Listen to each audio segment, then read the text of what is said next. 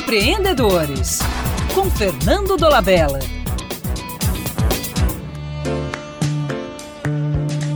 Por que trabalhamos?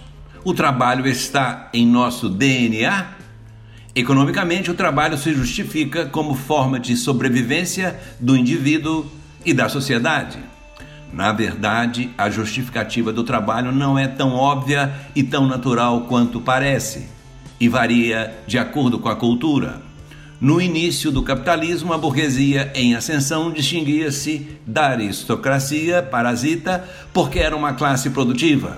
Argumentava que a fonte do poder era o trabalho, o verdadeiro gerador da riqueza da sociedade. Essa ética é vista pelos opositores do capitalismo como uma estratégia ideológica para motivar o trabalho das pessoas da base da pirâmide que engordam o lucro capitalista.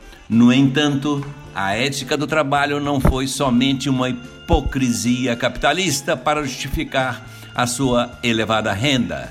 Também alguns movimentos socialistas consideravam o trabalhador como herói da sociedade e previam a sua ascensão.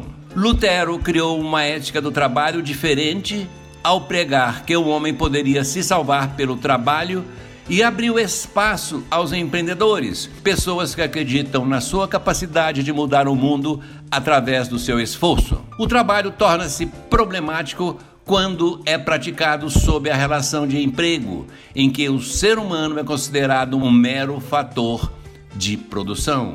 Estamos às vésperas da criação de uma nova ética que irá justificar o ócio de milhares de trabalhadores demitidos definitivamente pela robótica e inteligência artificial.